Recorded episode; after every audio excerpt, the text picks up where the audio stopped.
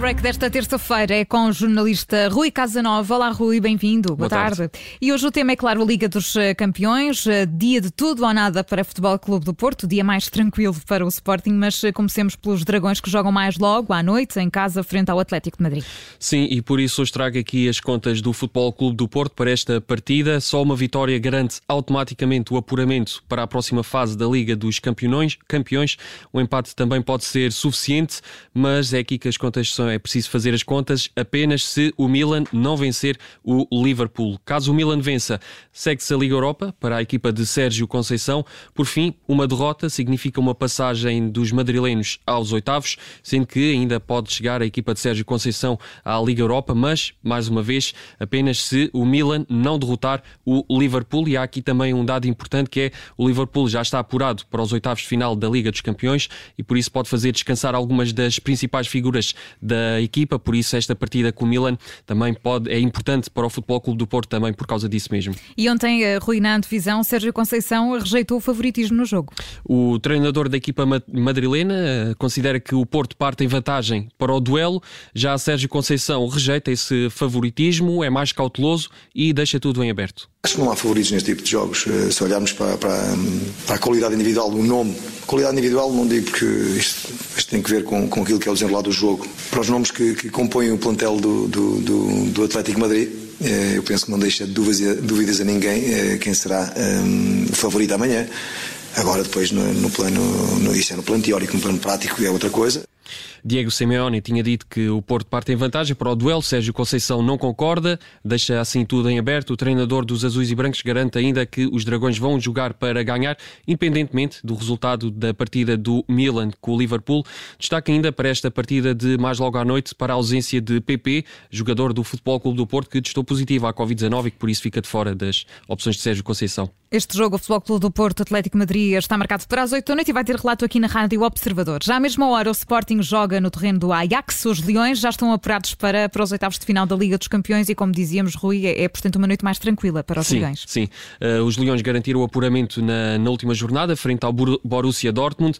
E em conferência de imprensa ontem à tarde, o treinador do Sporting, Ruben Amorim, foi confrontado com a possibilidade de poder bater um recorde dentro do Sporting ao chegar às quatro vitórias na edição deste ano da Liga dos Campeões. Ora, Ruben Ruben Amorim defende que sim, que a vitória é importante, claro, mas garante que essa não é a única motivação para a partida. Não tem a ver com recordes, não tem a ver com, com as quatro vitórias seguidas, é muito maior que isso. É a preparação dos nossos jogadores para os oitavos de final, ter todos no mesmo patamar, dar, dar oportunidade a alguns jovens para serem titulares na Champions League, terem esse espaço de crescimento. Uh, portanto, é muito maior que isso. Temos um projeto que é a longo prazo e nós aproveitamos cada minuto para, para esse crescimento.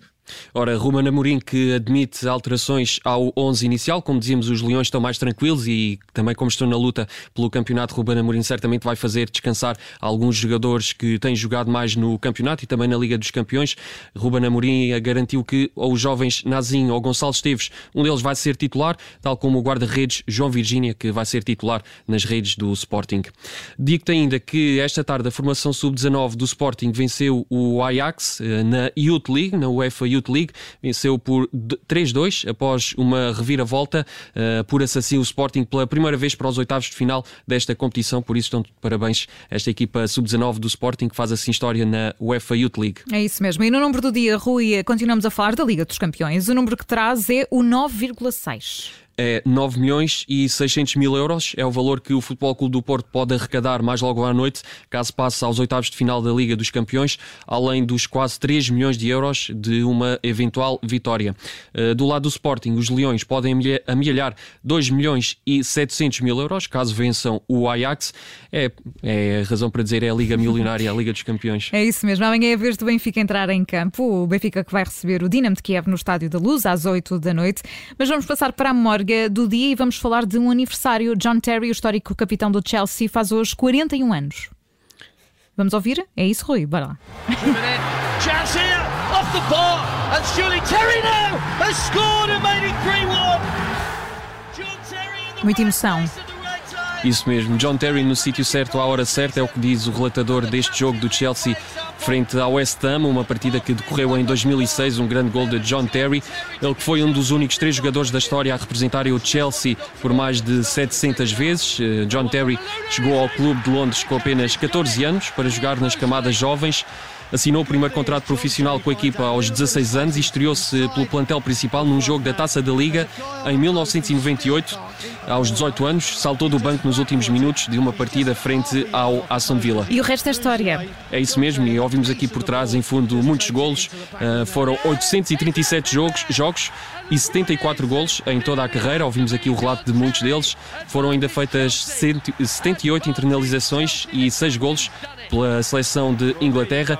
Ao longo da história, John Terry ganhou cinco ligas inglesas, duas consecutivas e inéditas, sob o comando de José Mourinho, no Chelsea, e outros tantos títulos na, na Taça de Inglaterra, uma Liga dos Campeões e uma Liga Europa. John Terry anunciou o fim da carreira em 2018 e faz hoje 41 anos. Vamos só ouvir mais um bocadinho. Vale a pena. And the captain leads by example. After the ball fizzed back off the bar. Tão bom, John Terry faz 41 anos. É desta forma que termina o tie-break desta terça-feira com o jornalista do Observador Rui Casanova. Rui, obrigada. Até já. Até já. Até já.